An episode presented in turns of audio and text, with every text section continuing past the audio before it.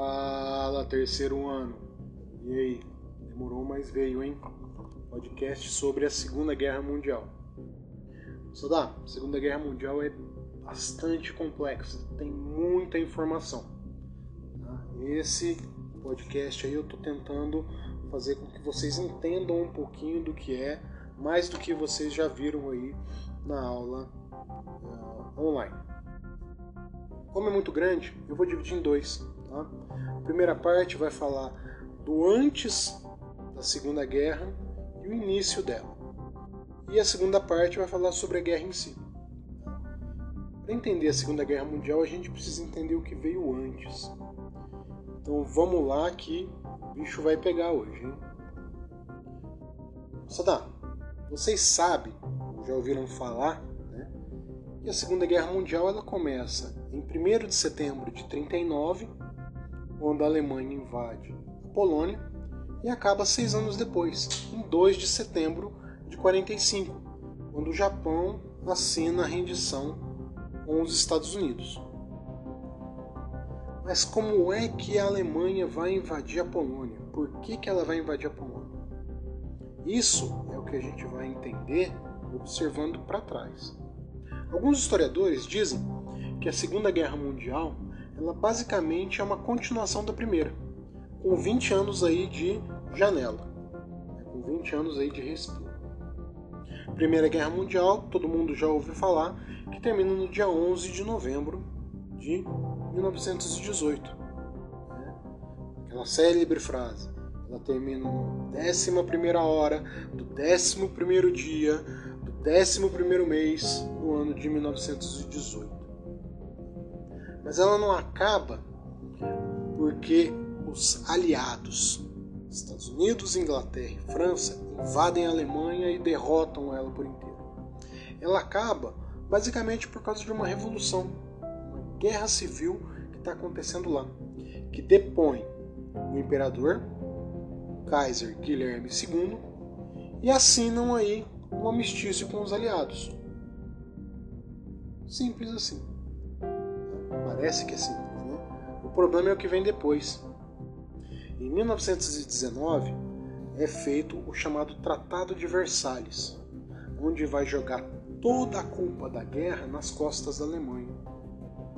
Dentro desse tratado são acertados como é que a Alemanha vai ficar depois da guerra, como é que o exército vai ficar só com 100 mil soldados, não vai ter mais a força aérea, a marinha vai ser relegada só aos navios mercantes e olha lá que vai ficar nas mãos da Inglaterra.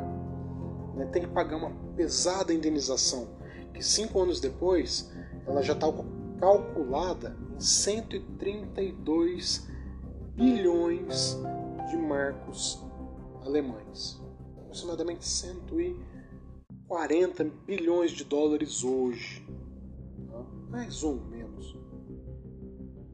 Além disso, país está inteiro arrasado. A economia, a política, que deixa de ser um império e se torna uma república, chamada República de Weimar. Né? E sofrendo aí essas sanções. Perde grandes partes de seu território, como a região do Ruhr, né, a Renânia, que, que é desmilitarizada, um trecho da Alemanha passa para as mãos da França tudo isso complica aí. Quem sai o grande vitorioso da guerra é os Estados Unidos, que desde então, né, que a partir dali vai trabalhar meio que como um isolado da história, vai ficar isoladinho na dele durante quase todo o período do entre guerras.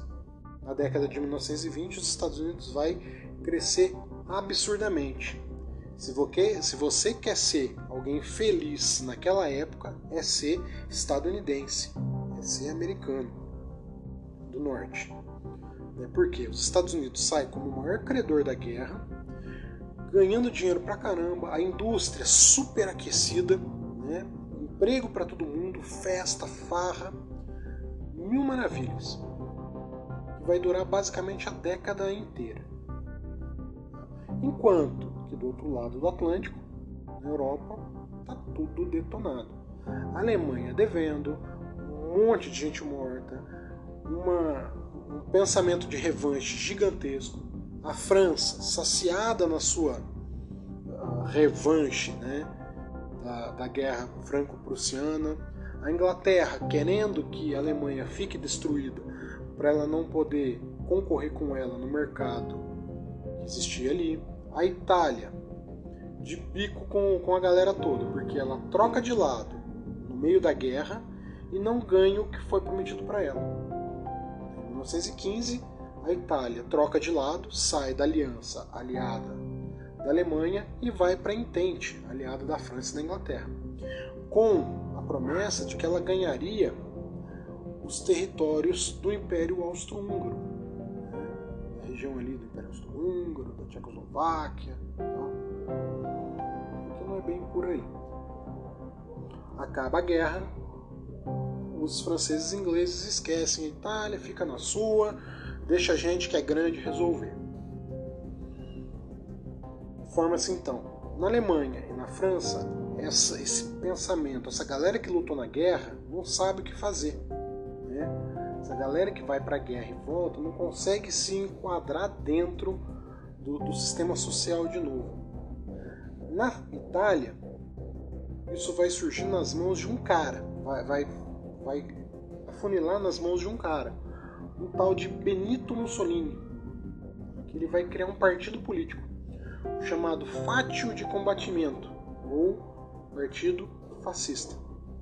E vai surgir como uma nova forma política no mundo. É, alguns falam aí que é uma nova via, uma terceira via. A gente tinha o capitalismo, Estados Unidos, Inglaterra, França, né, o imperialismo. A gente tinha o socialismo vindo lá da Rússia, agora União Soviética, né, desde 1917, com sua revolução socialista, ela se transforma no país socialista e em 1920 né, forma-se aí esse partido fascista, aonde o Estado era tudo, né, onde o Estado deveria ser forte nas mãos de um líder só, né, um Estado corporativista, militarista. Mussolini ele vai ganhar muito poder nos primeiros anos da década de 1920. Tanto é que o Partido Fascista, em dois anos, ele cresce demais. Ele cresce assim para ter 3, 4 milhões de associados em pouquíssimo tempo. Tanto é que em 1922 ele faz um movimento, no dia 6 de agosto de 1922 ele faz um movimento chamado Marcha sobre Roma. Ele chama a galera fascista e fala para eles se encontrarem em Roma, mostrar para o rei Vitor Emanuel que o partido tem força e que eles querem o poder. Vitor Emanuel, que não é bobo nem nada, chama Mussolini e convida ele para ser o chanceler, primeiro-ministro. Então Mussolini assume o poder aí da Itália nesse momento. Na Alemanha, mais ou menos a mesma coisa está acontecendo. Os alemães, derrotados da guerra, quebrados, uma hiperinflação medonha, não sabe para onde vai. Os soldados mutilados, os que estão inteiros, não sabe para como viver ali. Eles vão partir para cada um lado, partido anarquista, partido socialista, partido os trabalhadores vão para cada um para um lado, né, para poder tentar viver uma vida nova após a guerra. E surge aí em 1919 o Partido Nacional Socialista dos Trabalhadores Alemães. Cuidado com o nome, tá? Só o nome Partido Nacional Socialista fala alguma coisa, mas a ideologia dele não vai ser nada dessas. Um cara que lutou na guerra, assim como Mussolini, acaba liderando esse partido. Né? Ele, é ele se afilia ao partido e depois ele vai ser líder desse partido porque tem uma eloquência muito boa, sabe falar, sabe se expressar, sabe encantar as pessoas. É um tal de Adolf Hitler. Ele vai se tornar o presidente do NSDAP, né? Partido Nacional Socialista dos Trabalhadores Alemães, em alemão. Mais para frente, esse Partido Nacional ele vai se transformar em Partido Nacional Socialista, reduzindo Partido nazista. E vão aí com as suas ideias, muito puxadas das ideias do Partido Fascista. Né? Hitler vai pegar muito das ideias do Partido Fascista e desenvolver dentro do Partido Nazista, com uma pequena diferença, a questão da do poderio social, né? que os alemães eles são os melhores, são os caras que deveriam mandar no mundo. É a única grande é uma das grandes diferenças entre os dois partidos, né? a questão uh, é, de eugenia, uh, onde existe um, um, ser humano superior e um ser humano inferior.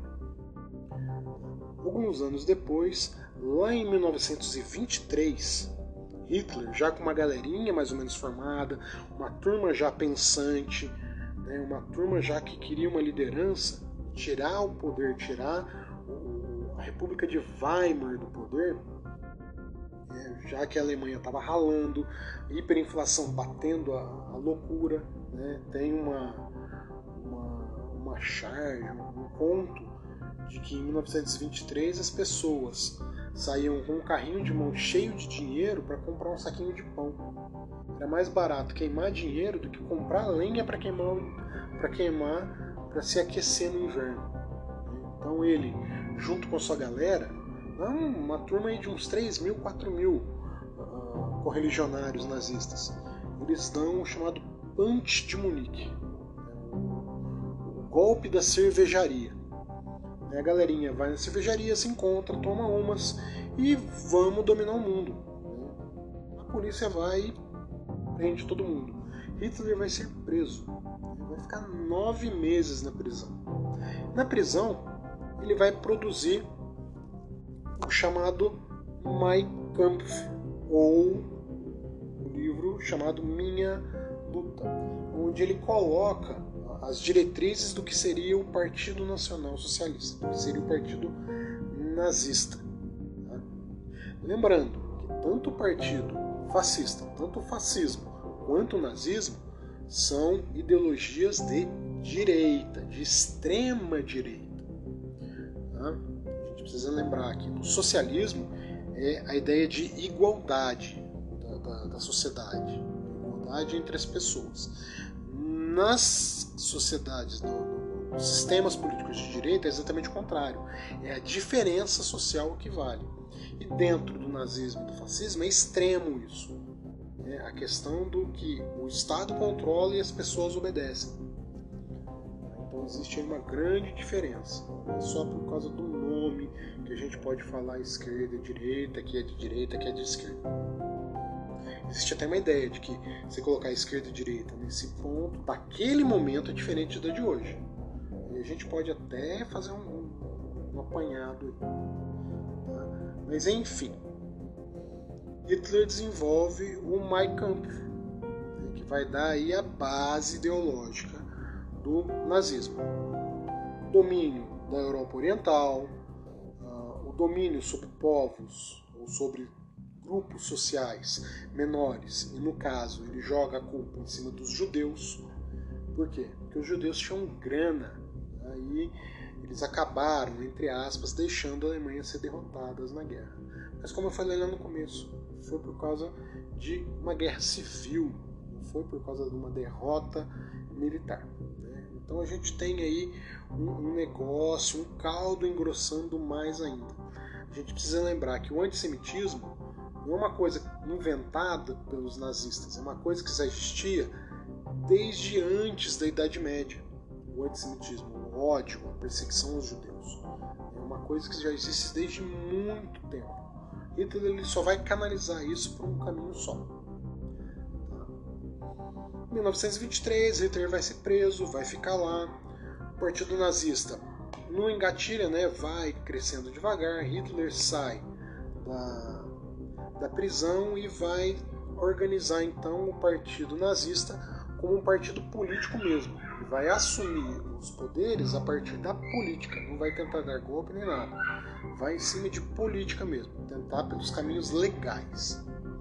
Então, no início da década de 30, fica nisso aí do partido desenvolver esse ponto.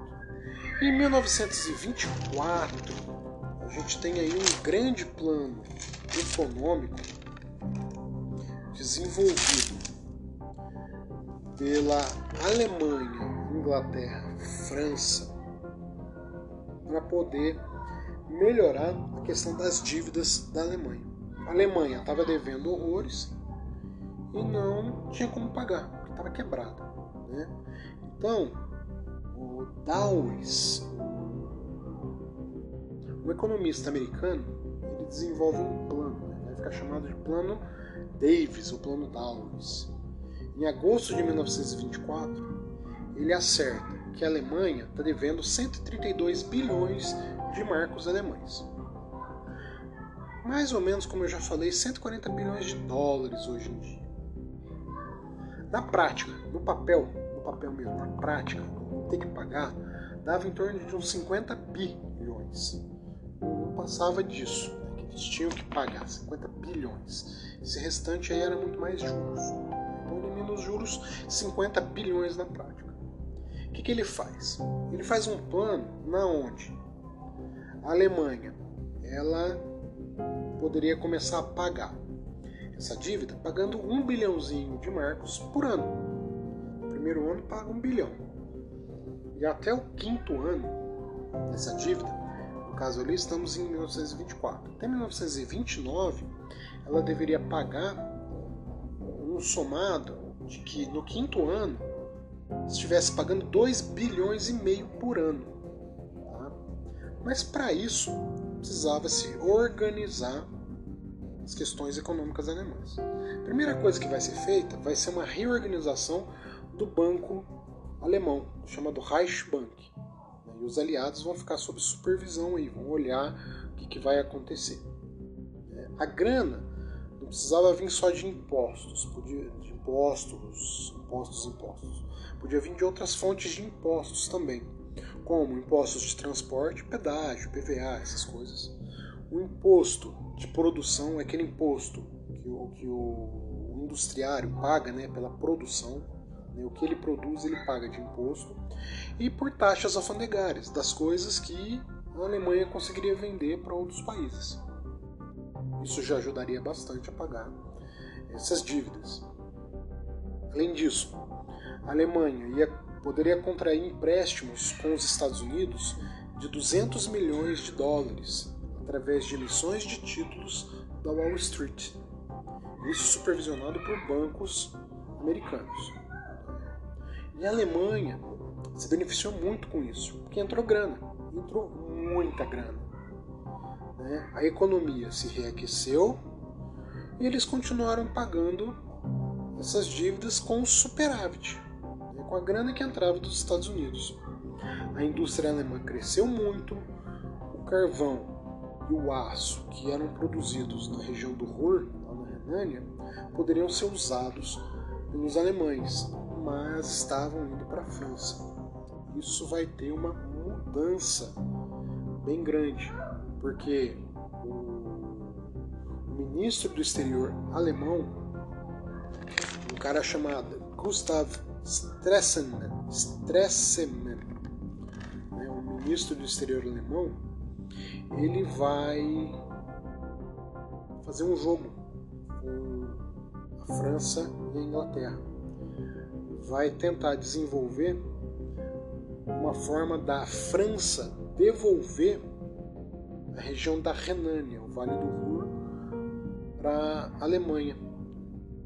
Ele vai conseguir convencer os franceses de que a ocupação daquela região causou mais danos financeiros e diplomáticos do que valeu a pena. Ou seja, deu mais dor de cabeça do que valeu a pena de verdade uh, ter aquela região. E não só por isso, mas por outras mobilizações que ele faz, em cima também do chamado Tratado de Locarno, que eu vou falar disso daqui a pouco. Né? Ele e mais alguns ministros da França, da Inglaterra, eles vão ganhar o Nobel da Paz em 1925 e 1926. Além disso, esse Stresemann, ele é um cara que ditou moda naquela época, porque a forma de vestir dele né, virou moda. modelo Stresserman, que é uma coisa assim de, de usar calça preta com camisa branca, colete preto, gravatinha borboleta e paletó por cima com chapéu. É mais ou menos a forma como Churchill se vestia. É, ele ditou moda e todo mundo começou a copiar um pouco a forma como ele se vestia. É, tem aí muito falando sobre isso na moda. Bem interessante. Enfim, a Alemanha então vai começar a se erguer, vai se reaquecer, vai desenvolver e vai começar a pagar essas dívidas. Mais um problema: não deram prazo para a Alemanha terminar de pagar. Então, esse plano Davis era um plano temporário. De alguma forma, eles precisariam melhorar esse plano para ter uma data para a Alemanha acabar de pagar tudo isso. Deram aí cinco anos para acabar, para esse plano ter alterações. Então, em agosto de 1929, deveria ter um novo plano para melhorar esse plano Davis aí. E em 29 a gente vai ver que o negócio vai engrossar. Tá? Continuando, né, tem o Tratado de Locarno em 1925 que vai definir, vai organizar direitinho as fronteiras entre França, Inglaterra, Bélgica, Alemanha, Itália, Polônia e República Tcheca, ou a Eslováquia, a Tchecoslováquia. Esse Tratado de Locarno ele vai organizar aí a independência da Áustria, a Áustria independente naquele momento. Vai acertar as fronteiras europeias do Tratado de Versalhes. E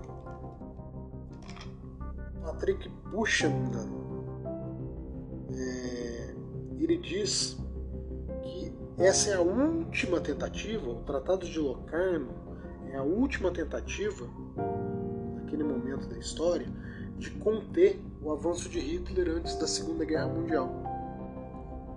Mas Hitler não tinha assumido o poder ainda. Não. Locarno vai acontecer em 1925.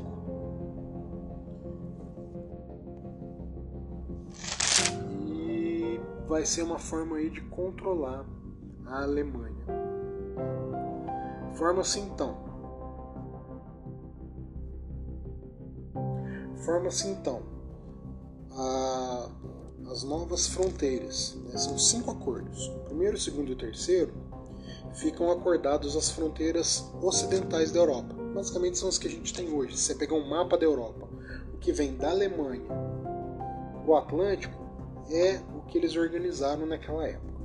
A questão é o tratado entre a Polônia e a Tchecoslováquia que eles deveriam acertar as fronteiras dessas duas regiões, mas deixaram para arbitrar né, o Conselho de Segurança, o, a Corte Mundial, ela deixou para arbitrar como seria essas fronteiras aí, mais para frente. Tchecoslováquia e Polônia saem dessa, dessa, desse tratado de Locarno muito uh, chateadas, porque elas sentem que a Liga das Nações não deu voz para elas. Elas estão ameaçadas pela Alemanha. Tem aí a questão da reconciliação franco-germânica dentro do Tratado de Locarno. Né? O que é essa reconciliação franco-germânica? É, se a França dissolvesse as alianças Europa Oriental, a França naquele momento tinha aliança com a Polônia e com a União Soviética. Se ela dissolvesse essas alianças, o... a Polônia ela devolveria ou entregaria para a Alemanha de bom grado o corredor polonês e a cidade de Danzig, a cidade de Gdansk, né? Porto Livre de Gdansk. O corredor polonês vai ser o grande problema da, do início da Primeira Guerra Mundial, a questão da Primeira Guerra Mundial. é formado também no Tratado de Locarno o chamado Pacto da Renânia, aonde fica acertado que a Alemanha, a França, a Bélgica, União, Reino Unido e a Itália eles se organizariam, que um não poderia atacar o outro, um não poderia iniciar uma guerra contra o outro, porque senão os outros iriam lutar contra esse primeiro que entrou em guerra. É uma forma de tentar controlar a Alemanha aí, certo? E a Alemanha, sempre que precisasse de algum problema, alguma questão territorial, deveria chamar a Corte Mundial, chamada Corte Permanente da Justiça Internacional. Tanto é que muito do que a gente vai ver na década de 30, Hitler vai movimentar a Corte Internacional para tentar arbitrar, arbitrar suas vontades. Ah, dentro desse ano também, de 1925, a Inglaterra entrega um territóriozinho seu na África para a Itália. A região da Somália, né, ah, na parte sul, tem uma região chamada Jubalândia, pertencia à Inglaterra. Ela entrega para a Somália italiana. É um dos primeiros movimentos em que a Itália busca territórios na África, além dos que ela já tinha.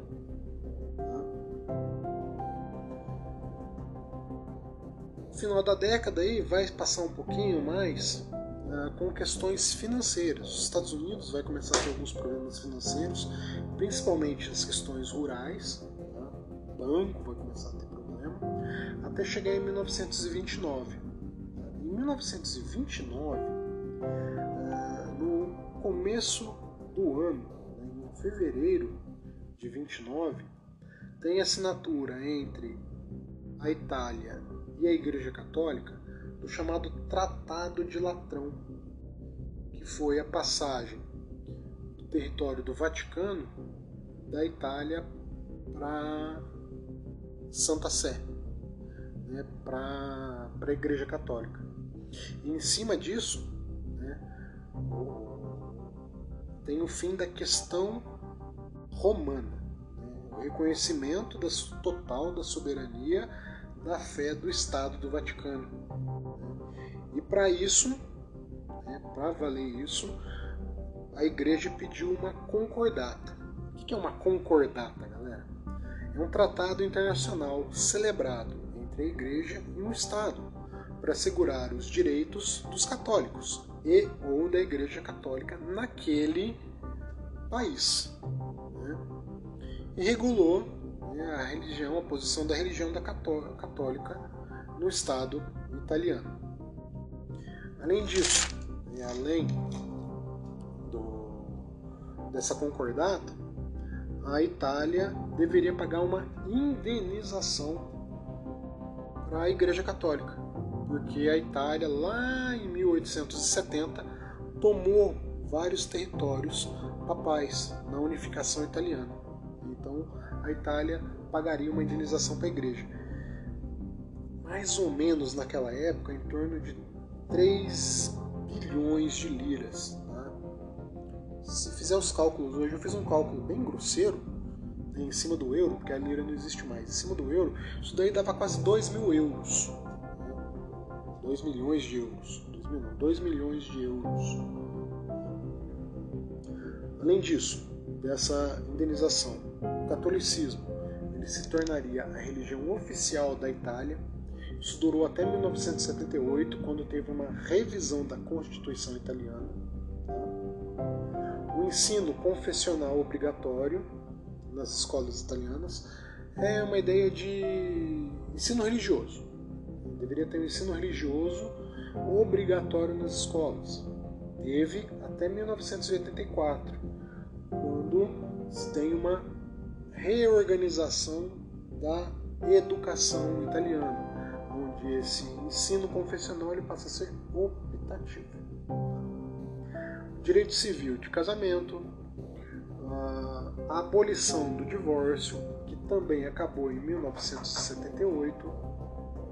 E o que eu acho mais interessante de tudo isso é a proibição de ex-sacerdotes a cargos públicos na Itália. Ex-padre, ex-bispo, não pode se candidatar a cargo público nenhum. Saiu da igreja, vai trabalhar na particular. Além disso, existe a chamada neutralidade perpétua nas relações internacionais e a abstenção em mediações controversas da Igreja Católica. É mais ou menos aquela ideia que a Igreja não mete o dedo em questões políticas. Nem Papa, nem Bispo, nem Padre, nem ninguém. Ah, mas existem algumas reformulações desde 1947 até os dias de hoje. Tá certo? Ah, Para celebrar tudo isso, Mussolini encomendou a chamada Via della Conciliazione, tá? que é aquela avenida que liga a Praça de São Pedro ao centro da cidade. Se vocês pegarem uma foto da Praça de São Pedro, é aquela avenidona que sai da praça e vai direto para dentro da cidade. Aquela é a Via della Conciliazione. Ela tem mais ou menos 500 metros, tem mais ou menos meio quilômetro de extensão. Então a Igreja Católica se ganha no território e se torna aliada do fascismo né, a partir do Tratado de Latrão. E a gente vai ver que um pouquinho mais para frente o Hitler também vai fazer algo parecido com isso lá na década de 1930. Ainda antes do principal que acontece em 29, a gente tem o chamado Plano Young, que ele vai substituir o Plano Davis. O que é o Plano Young?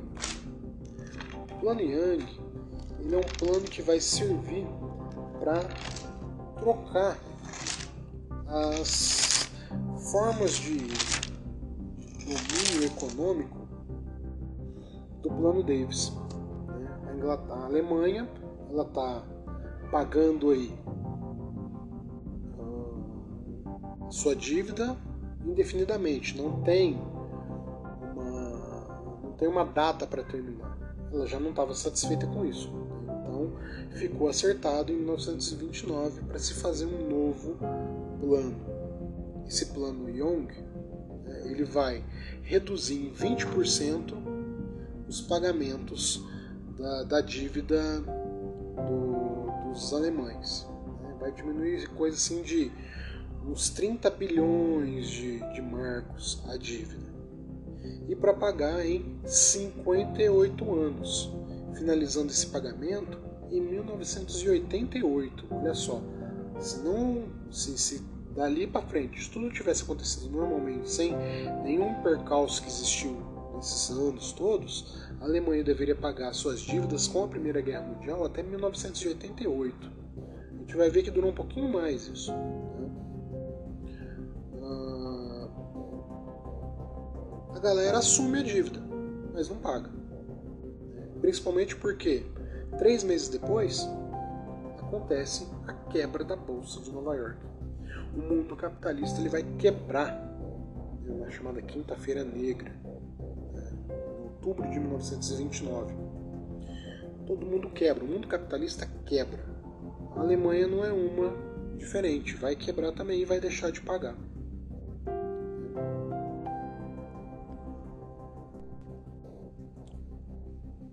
O mundo quebra, o mundo capitalista quebra. Sabe? Lembra que eu falei que existia o capitalismo e socialismo? Então, o mundo socialista nem sente quebra da bolsa de Nova York. Por quê? No mundo socialista, lá na União Soviética, é agora União Soviética não mais Rússia, o mundo deles era, a economia deles era planificada, era feita por planos, chamados planos quinquenais. Cada cinco anos eles mudavam o plano. Então eles eram voltados mais ao basicão, a agricultura, a indústria de base, a indústria militar. Então eles não sofreram com a, a crise de 29. Eles não estavam bem das pernas também, vamos pôr isso. Eles não estavam assim nadando na, beleza, mas assim, não sofreram como no mundo capitalista. O mundo capitalista quebrou, coisa assim. Hoje a gente tem por volta de 12, 10% da população que está desempregada, seja aqui no Brasil, seja nos Estados Unidos, seja na Europa, naquela época chegou a 40, 50% da população desempregada. Historicamente, é a terceira maior crise econômica do mundo. Ela perde só para de 2007, que foi feia pra caramba, e a que nós vivemos agora, por causa da pandemia. Mas são crises diferentes. Enquanto a nossa é uma crise de parada por causa de pandemia, a de 2007 foi uma crise bancária, porque a galerinha não tinha grana para pagar as dívidas de banco. A de 1929 foi uma crise de superprodução. Os Estados Unidos, quando acabou a Primeira Guerra Mundial, eles não pararam de produzir. Eles produziram, produziram, produziram, produziram. No meio da década de 20, Inglaterra, França, a Alemanha, a Itália, elas voltaram a produzir. Então deixaram de comprar produto americano. Só que os americanos não se prepararam para isso e continuaram produzindo igual. Chegou num ponto que tinha produto sobrando para todo lado, mas não tinha quem comprasse, porque as indústrias começaram a demitir, começaram a parar de produzir porque tinham muito estoque, começaram a forjar suas ações bolsa de valores, falar que, é, que valia o que não valia, né? e a hora que começaram a vender as ações porque viram que não valia tudo aquilo, as ações quebraram. As ações começaram a valer nada. Empresa que valia de um num dia 15 milhões de dólares, no outro não valia 100 reais. Então é, foi assim uma super crise de produção que vai durar muitos anos. Os Estados Unidos, por exemplo, ele sai da crise só em 1942, já dentro da Segunda Guerra Mundial. O Brasil ele vai sair um pouquinho antes, por volta de 1935, 1936 ele já se reaqueceu, né? muito por causa de Vargas. Vargas tem aí uma aulinha hoje dele no centro de mídias, né? hoje 12 de agosto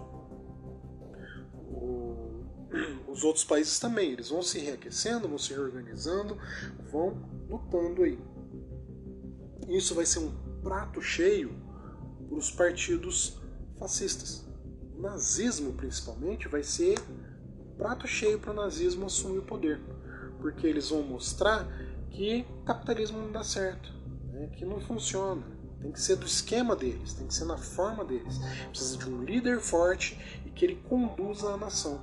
Então Hitler vai ganhar muito poder nesse momento. Vai crescer, o seu poder vai crescer demais nesse momento.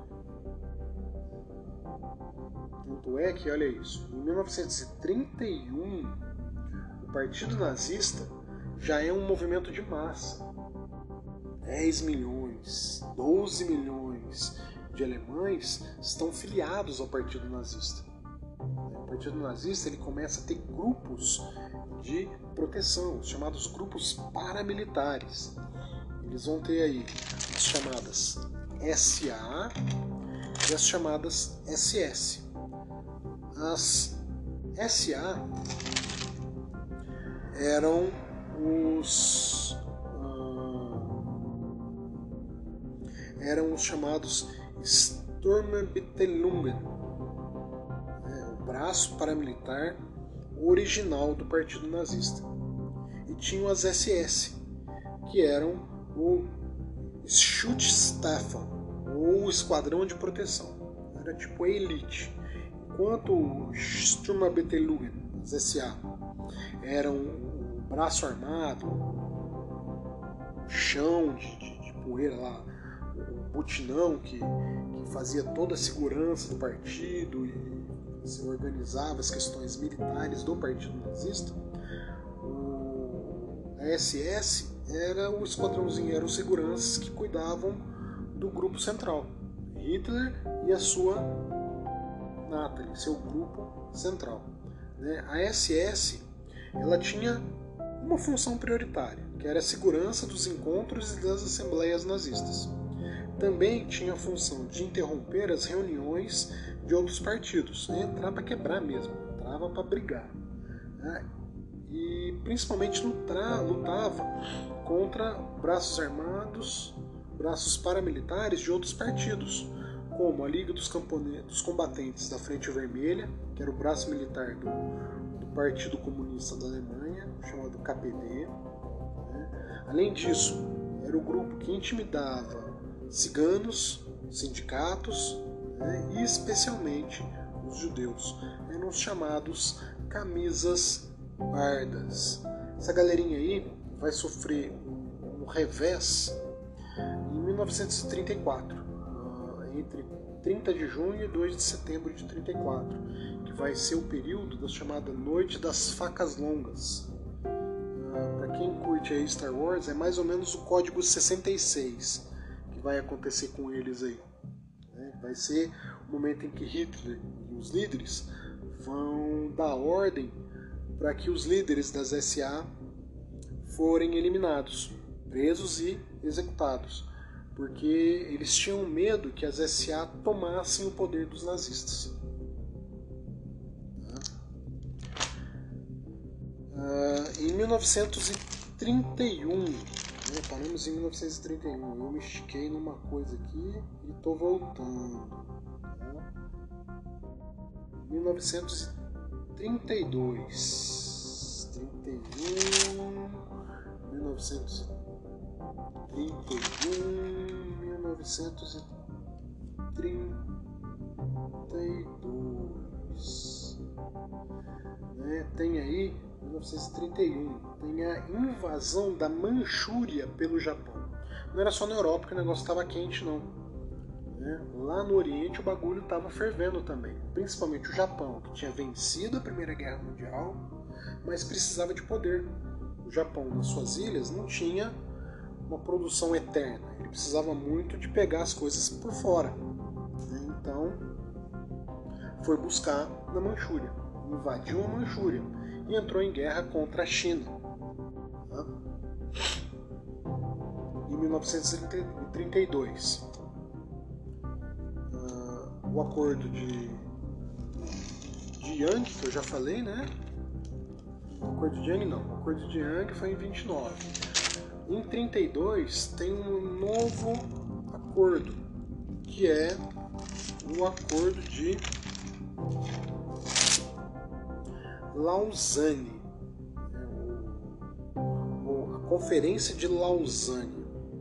A Conferência de Lausanne vai ser uma reorganização do Acordo Yang, aonde a Alemanha não ia ser mais pressionada a pagar seus débitos, o endividamento alemão passaria para 10% do que eles deviam, né? eles iam dar um desconto de 90% da dívida, né? mas ela só valeria se o Congresso americano aprovasse. Né? E o Congresso americano vai aprovar? Não. O Congresso americano, no Entre Guerras, vai ser muito filha da mãe não vai aprovar muita coisa no mundo. Vai ficar mesmo na ideia do isolacionismo. Tá? Então, essa dívida não vai ser paga. Tá? Logo em seguida do tratado, Hitler assume o poder e ele mete o pé. Ele não vai pagar essa dívida. Essa dívida só vai ser paga depois da Segunda Guerra Mundial, bem depois da Segunda Guerra Mundial, a partir de 1953. E ela vai levar aí mais ou menos 45 para 50 anos para ser paga, um pouquinho mais de 50 anos. Até 1983 ela vai ser quitada pela Alemanha Ocidental mas tinha uma cláusula que depois da unificação da Alemanha eles deveriam pagar juntos. Tá? Tanto é que a Alemanha Ocidental paga essa dívida, mas lá em 1990, quando se tem a unificação da Alemanha, ficou uma dívida para a Oriental pagar. Essa dívida vai ser paga só em 2010, com títulos de mercados futuros, vendidos em 1990. Então a dívida da, da Primeira e da Segunda Guerra Mundial, a Alemanha só vai pagar em 2010. Voltando, olha aí, passei pra caramba pra frente. Voltando aí. Né, em 31 de janeiro de 1933, Hitler se torna o chanceler da Alemanha. Por que ele se torna o chanceler da Alemanha? Porque a Alemanha ela teve a eleição do, legislativo no final do ano de 32 e os nazistas ganharam 52% do eleitorado. Então Hitler é convidado a ser o chanceler da Alemanha. E vai aí desenvolver então o nazismo dentro da Alemanha uh, de Weimar. Bicho começa a pegar a partir de agora. Tá? Os alemães, os nazistas, vão mostrar ao que vieram. Tá? Em fevereiro de 1933, um mês depois que Hitler assume o poder, o Reichstag, né, o Congresso alemão, ele é incendiado. Né? A culpa recai sobre os uh, comunistas que queriam dar um golpe de Estado. Né? Na verdade, foram os nazistas que puseram fogo no hashtag. Tá? E nisso, Hitler acaba tendo poderes porque Hindenburg, o presidente da Alemanha, ele assina um tratado de, de leis. Ele assina uh, umas leis, que é o decreto do incêndio do Reichstag, que ele traz a suspensão da liberdade de imprensa e suspensão do habeas corpus. Mas logo antes do incêndio do Reichstag, Hitler tinha feito um acordo, um encontro secreto com empresários alemães né, para financiar a campanha eleitoral. Então vai vendo as escaramuças aí de onde está vindo dinheiro para os nazistas. O incêndio do Reichstag é feito aí logo em, em 1 de março de 33. 20 dias depois, em 23 de março, existe uma nova lei, é assinada, é sancionada uma nova lei, a chamada Lei de Concessão de Plenos Poderes ou Lei Habilitante, também chamada de Lei para sanar a aflição do povo da nação. Para essa lei ser aprovada, os nazistas precisavam de 67% do parlamento, mas eles só tinham 52% do, parlamento. Eles fizeram um acordo com o Partido Católico, que tinha os, outros, os outros 15%. Nesse acordo, Hitler assina uma concordata em que o a Igreja Católica ela fica livre de pagar impostos dentro da Alemanha. Tem aí algumas liberdades dentro da Alemanha.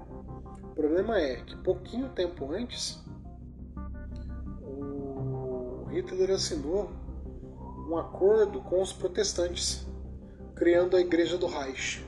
Ou seja, Hitler soube trabalhar certinho no meio de campo, que ele trabalhou com católicos e protestantes. Ele soube uh, facilitar para católicos e protestantes. Por isso que hoje a gente tem muitas questões quando se fala do posicionamento da Igreja Católica na, no governo nazista. Com o decreto do, do incêndio do hashtag, com a outra lei, chamada Lei de Concessão Hitler ele ganhou plenos poderes. Né? Ele transformou quase que numa ditadura legal, tendo esses dois, essas duas leis na mão. Basicamente, essas duas leis assinadas, elas eram como atos institucionais.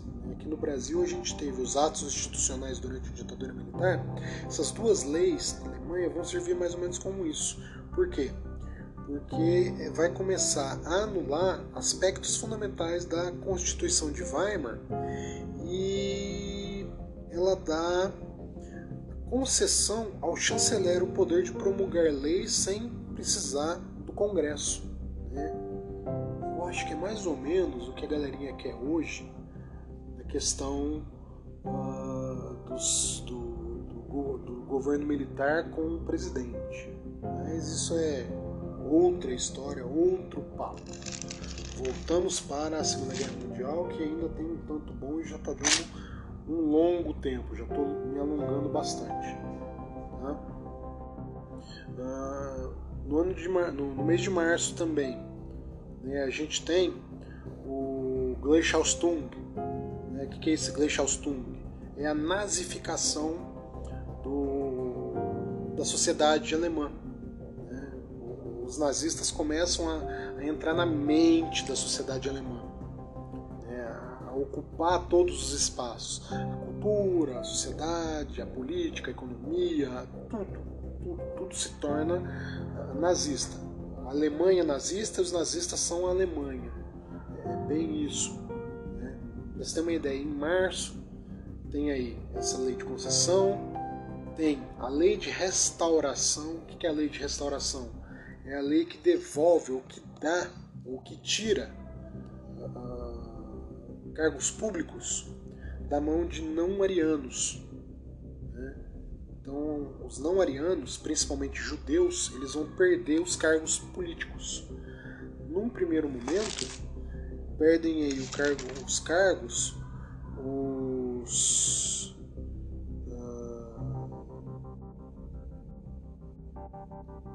professores, mestres, né? Mestre seria professor de faculdade juízes e funções governamentais, né, auxiliares governamentais. Pouco tempo depois, uma nova lei, uma lei similar, que vai começar a tirar poder de advogado, de doutor, de contador, de músico. Né? E então, todos esses funcionários públicos que têm alguma posição de destaque, que não forem arianos, vão começar a perder o poder, começar a perder seus empregos, vão ser relegados a cidadãos de segunda categoria. Além disso, em março também tem o início da construção do primeiro campo de concentração, o campo de Dachau.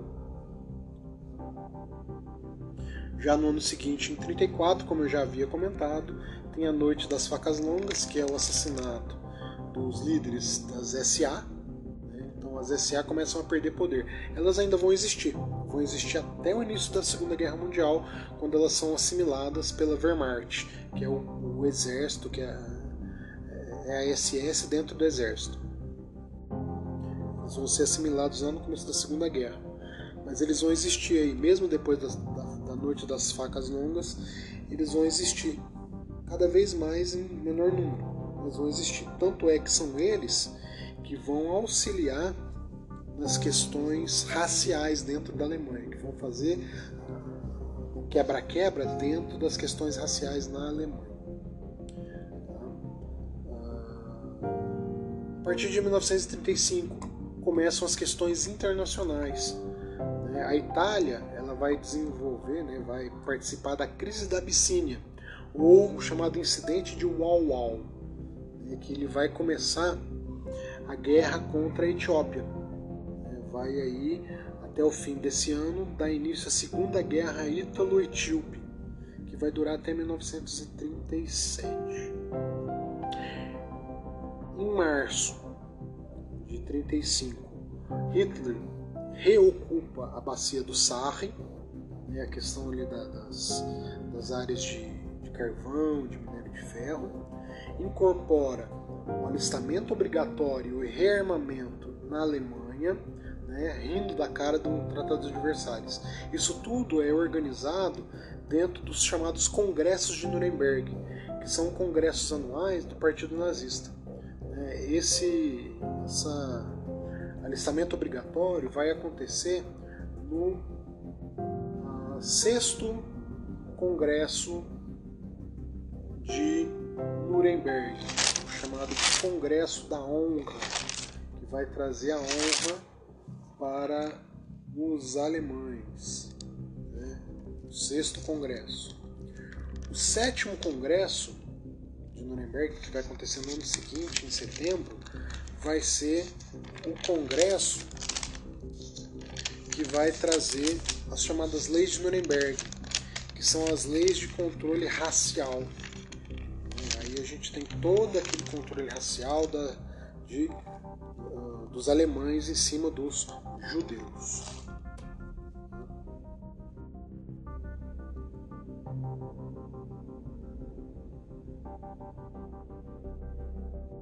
No ano de 36, passamos para o ano de 36, está acabando, galera. Eu sei que tá longo, tá acabando, tá? É...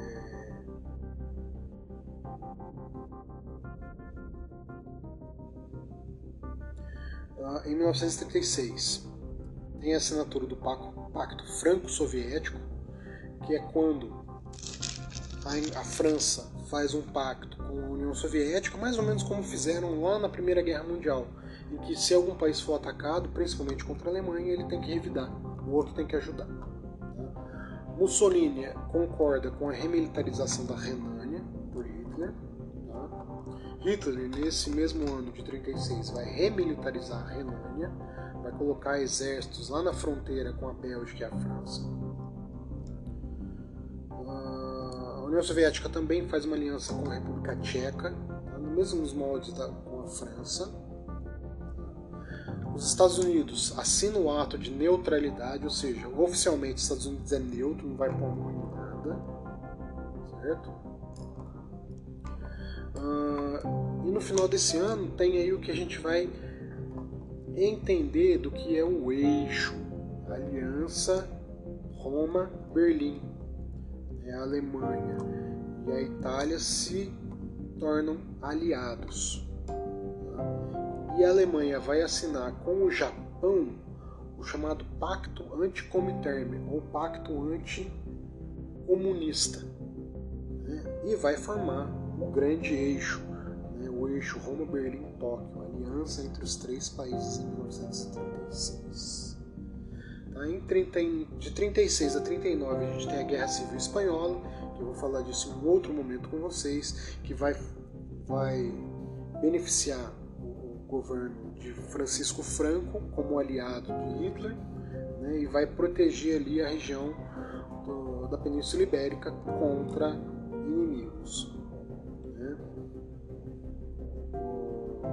Os chineses entre 1926 e 1941 vão ter um acordo com os alemães. Mas como a China vai ser inimiga do Japão e, a Alemanha vai ser aliada do Japão, esse acordo vai ser desfeito em algum momento. Tá?